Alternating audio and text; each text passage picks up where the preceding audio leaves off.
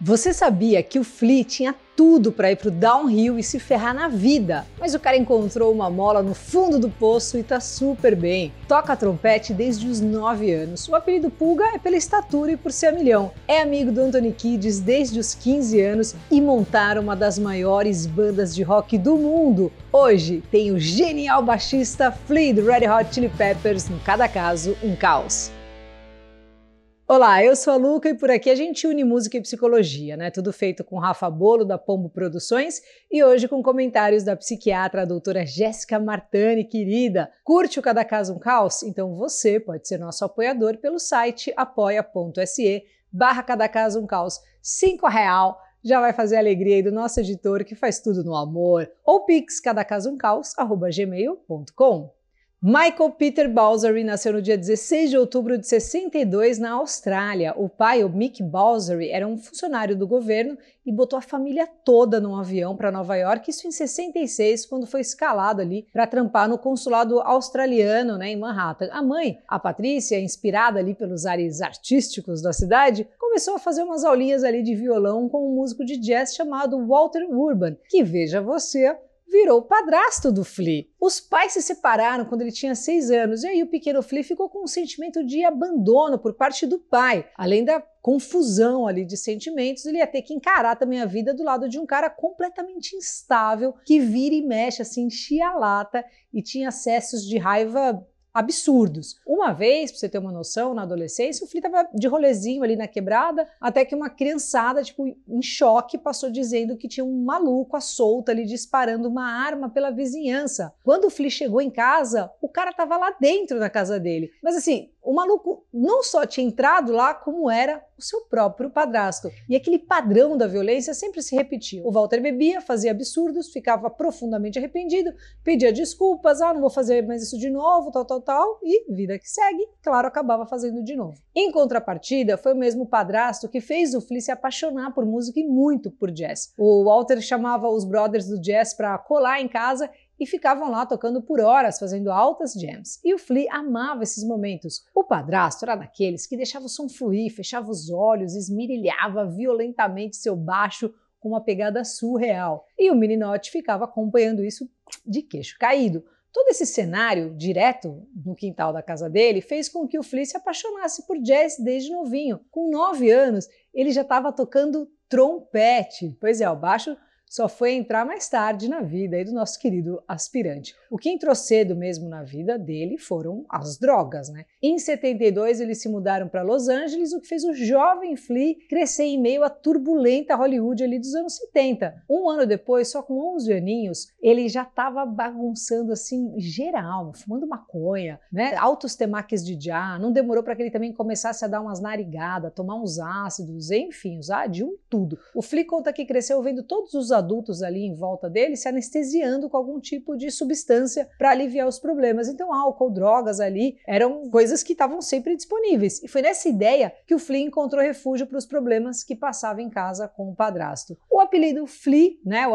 pulga vem dessa época porque ele não parava de pular nem um segundo e era o menorzinho da turma. A estatura foi outra coisa que também ajudou bastante para que ele tivesse um complexo de, inferioridade importante. Desde criança, o Flea se sentia excluído, não conseguia se enturmar, era diferente de todo mundo e na adolescência ele se achava muito pequeno, com 1,68m. Mas isso mudou quando aos 15 anos ele conheceu na escola um garoto gente fina chamado Anthony Kids. O Flea conta que foi amor de irmão à primeira vista, na primeira ideia, que o Kids era diferente de todo mundo que ele conheceu e fez assim uma diferença gigantesca na vida dele. A mãe, né, a Patrícia, conta que quando eles se conheceram, o Flea chegou em casa milhão, né, como sempre, só que com um sorrisão ali de orelha a orelha, dizendo: Mãe, eu finalmente encontrei alguém que eu posso conversar, trocar ideia, a gente se entende, é muito legal. Bom, aos 18 anos, o Flea conheceria aquele que mudaria total a sua perspectiva sobre a música, o brabíssimo guitarrista Hillary Slovak, que foi uma enorme influência na vida do menino e foi quem botou o jovem Flea aí no mundo do rock mesmo, ali abrindo seus ouvidos para sons zaralhos como Led Zeppelin, Hendrix. Além disso, foi Slovak que incentivou o Flea a pegar no baixo pela primeira vez, né? Logo, o jovem Pulga ali estava apavorando as quatro cordas. Não demorou para que os dois, mais o Anthony Kids e o batera Jack Irons, formassem uma banda que viria a se tornar o nosso querido e maravilhoso Red Hot Chili Peppers. Os caras debutaram em Hollywood em 83 e a partir daí foram cada vez mais conquistando seu espaço na cena, crescendo o nome da banda na boca pequena. A cada dia que passava o negócio ficava mais absurdo. Eu lembro de comprar o primeiro vinil quando ainda chamava D, tinha o THE, D, Red Hot Chili Peppers, aquele que tinha True Man, tum, Kill Coyotes, maravilhoso. O que infelizmente também crescia com sucesso ali no ritmo ainda mais desenfreado era o abuso de drogas, né? Juntou com o Slovak que gostava de uma baguncinha, do Kids que era a própria bagunça encarnada. Aí a casa caiu. Começaram a arrastar, pisar fundo, tanto que a heroína entrou forte na jogada. Assim. O Flea ainda que estava mais tranquilo que a fase anterior, estava casadão, feliz, apaixonado, com um bebê encomendado e finalmente estava conseguindo se conectar com as pessoas, não se sentia mais aquele cara excluído. Até que em 88 a baguncinha cobrou o preço o guitarrista, o Hilly Slova, que infelizmente foi encontrado morto por causa de overdose de heroína. O Flea ficou sem chão, assim. O cara, além de ser irmão, foi uma das maiores influências da vida. Pouco depois, o Flea via o vício levar outro grande amigo, o ator River Phoenix, ele estava tocando com o Johnny Depp no Viper Room quando o River teve uma overdose e foi o Flea que acompanhou o amigo na ambulância até o hospital. Pensa nisso. Infelizmente, ele também não sobreviveu. O Kids também passou veneno, né, com heroína e até chegou a ser expulso do Red Hot para poder se recuperar. No meio desse rebosteio todo aí, tava o Flea, que apesar de não chegar no nível dos amigos, também estava bagunçando geral e chegou a tirar uma fina ali com os deuses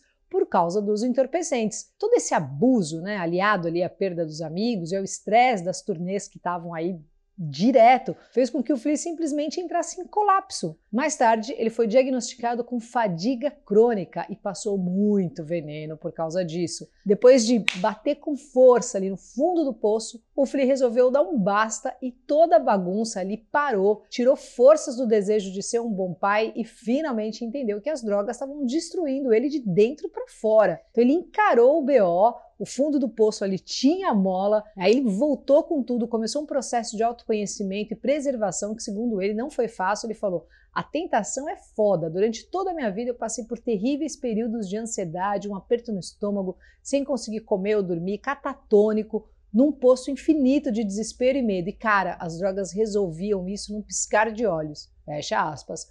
O que ele aprendeu nesse processo foi a ser grato aí pelas dores que ele teve, né? Ele disse que entendeu que a melhor maneira de crescer foi passando por todos esses momentos difíceis e essa mentalidade ajudou ele a ficar longe da tentação, ainda bem. Por trás dessa personalidade energética, né, animalesca, palhacita do Flea, existe ali um homem muito simpático, atencioso e veja só, tímido. Pois é. Geral gosta muito dele, né? Tanto que ele tem collab ali com Deus e o mundo. Já tocou com o Mick Jagger, com o Sir Mix-a-Lot, lembra? Gravou o hit You Oughta Know da Alanis, que também tá por aqui. Aliás, tem um doc bem legal da Alanis que se chama Jagger, tá na HBO Max. Bom, a lista é extensa, né, das participações do Flea. Além da música, também brilha na sétima arte com participações geniais em películas como o icônico De Volta para o Futuro 2, Baby Driver, Toy Story 4, Divertidamente. Mais recentemente, aí esse ano estrelou em Star Wars na série Obi-Wan Kenobi e ele, como sempre, mandando muito bem. Em 2001, com a quantidade obscena de dinheiro que angariou com o Red Hot, o Free decidiu que era hora de retribuir a comunidade em grande estilo. E aí o que, que ele fez? Fundou o Conservatório de Música Silver Lake para dar aos mais jovens a oportunidade de estudar música na sua quebrada em Los Angeles. Mesmo já sendo um dos maiores baixistas do mundo, o amor do Flea pela música é tão grande que ele quis meter o bacharel, sabia? Enquanto a banda estava em hiato em 2008, ele, extremamente famoso, foi para a faculdade estudar teoria, composição e trompete. Também durante essa fase aí, tirou um tempo para se dedicar à apicultura e ele tem no quintal dele mais de 200 mil abelhas que ele chama carinhosamente de fleas bees. Depois de passar por longos períodos de bagunça, né, casdorga, tudo, hoje o Red Hot é aquela banda que se preocupa com porcentagem de gordura dos biscoitos no camarim. Pois é, todo mundo tá suavíssimo, e inclusive juntos de novo, né? Esse ano lançaram o Unlimited Love, depois de seis anos de férias, marcando o retorno do brabíssimo John Fruciante, além de mais um golaço aí para os reis da Califórnia. Tem episódio do Fruciante aqui também. Ah, uma indicação de livro para quem curte o Flea É Acid for the Children, uma autobiografia feita à mão, só por ele, sem nenhuma letra de Ghost Rider, super bem escrito e bem legal. E você, conta pra gente qual disco ou som do Red Hot que você mais curte, o que, que você acha do Flea, conta aí, vamos somando. Bom, bora ver nossa querida psiquiatra, a doutora Jéssica Martani, falando sobre esse pacote todo aí que a gente acabou de conversar. Fala aí, Jéssica. Obrigada, Luca, pelo convite. Gente, é muito interessante, né? A gente observar como enfrentamos as várias fases da nossa vida, não é? Quem que nunca passou por um momento difícil, por um momento pesado? E quem, como no mito da Fênix, não teve que aprender a morrer e depois de tudo isso aprender a renascer das suas próprias cinzas? Sim, a vida é feita de mortes e renascimentos. Deixar morrer o que não nos pertence mais faz parte da nossa vida e faz parte do nosso amadurecimento psíquico. Devemos deixar o nosso antigo eu morrer e com isso conseguir renascer diferente. Mas claro, esses processos eles não são nada fáceis. Crescer dói, renascer dói, se reconstruir dói. E por natureza, a gente sempre quer manter a eternidade e a permanência de tudo o que nos cerca. Mas não tem jeito, a vida ela flui, a vida ela não é parada. E eu vejo que esses momentos eles não vêm à toa. Eles sempre vêm com algum tipo de reflexão, algum tipo de indagação. Então, para onde estou indo? O que eu estou fazendo nesse mundo? O que, que realmente importa? E são nesses momentos que a gente precisa se quebrar inteiro, pegar cada pedacinho e então se reconstruir. São momentos que a vida faz um grande chamado e que somos obrigados a dar grandes viradas. São as grandes provações da nossa vida, são as grandes crises existenciais. E, gente, as crises existenciais, elas podem vir por vários motivos. Elas podem vir devido a lutos, não só de pessoas, mas luto de carreira, lutos em relação a relacionamentos. Elas podem vir também devido a mudanças de fases de vida, como, por exemplo, paternidade, maternidade, ida para adolescência, ida para terceira idade. E elas podem acontecer também como traumas do passado aquelas feridinhas enraizadas que ainda não estão é, é, cicatrizadas, que por algum motivo externo fez com que a gente fosse aí para várias reflexões. Essas crises doem porque elas nos desconstroem, nos deixa vulneráveis ao novo. O que era certo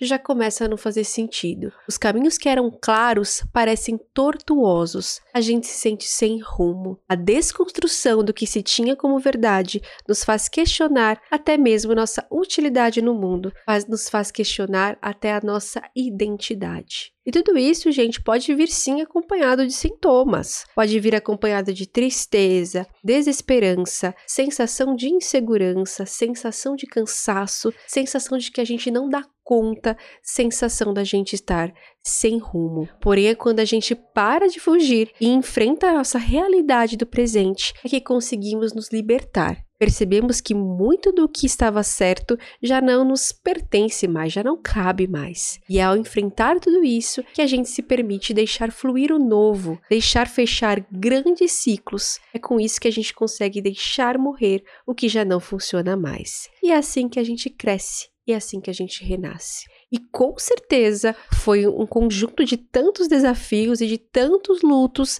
que fizeram com que o querido Flea desse aí um novo rumo uma grande virada na vida dele. E a vida é isso, gente. A vida é fluidez, a vida é mudança, a vida é transformação. É sair do lugar, é enfrentar, é se reconstruir. É preciso então a gente deixar quanto antes o passado em seu lugar e aceitar as mudanças e aceitar todos os aprendizados de todas essas mudanças. A vida é ação e para que haja fluxo, para que haja aprendizados e evoluções, é preciso matar o que já não faz sentido e é preciso deixar os ciclos se fecharem. Então, com isso a gente dá espaço, dá abertura ao que é novo. Valeu, muito obrigada, Jéssica, você que assistiu até aqui. Obrigado também às nossas apoiadoras queridas, Deia Prado, Juliana Ribeiro. Você também pode ser da nossa gig, é só entrar em apoia.se barra cada caso um caos. E fica aí, né? Fica aí ligado que na quinta que vem tem vídeo novo. Spoiler! Dave Grohl do Full Fighters, aquele vídeo bonitão, beleza? E me segue no Insta, Luca89FM. Valeu!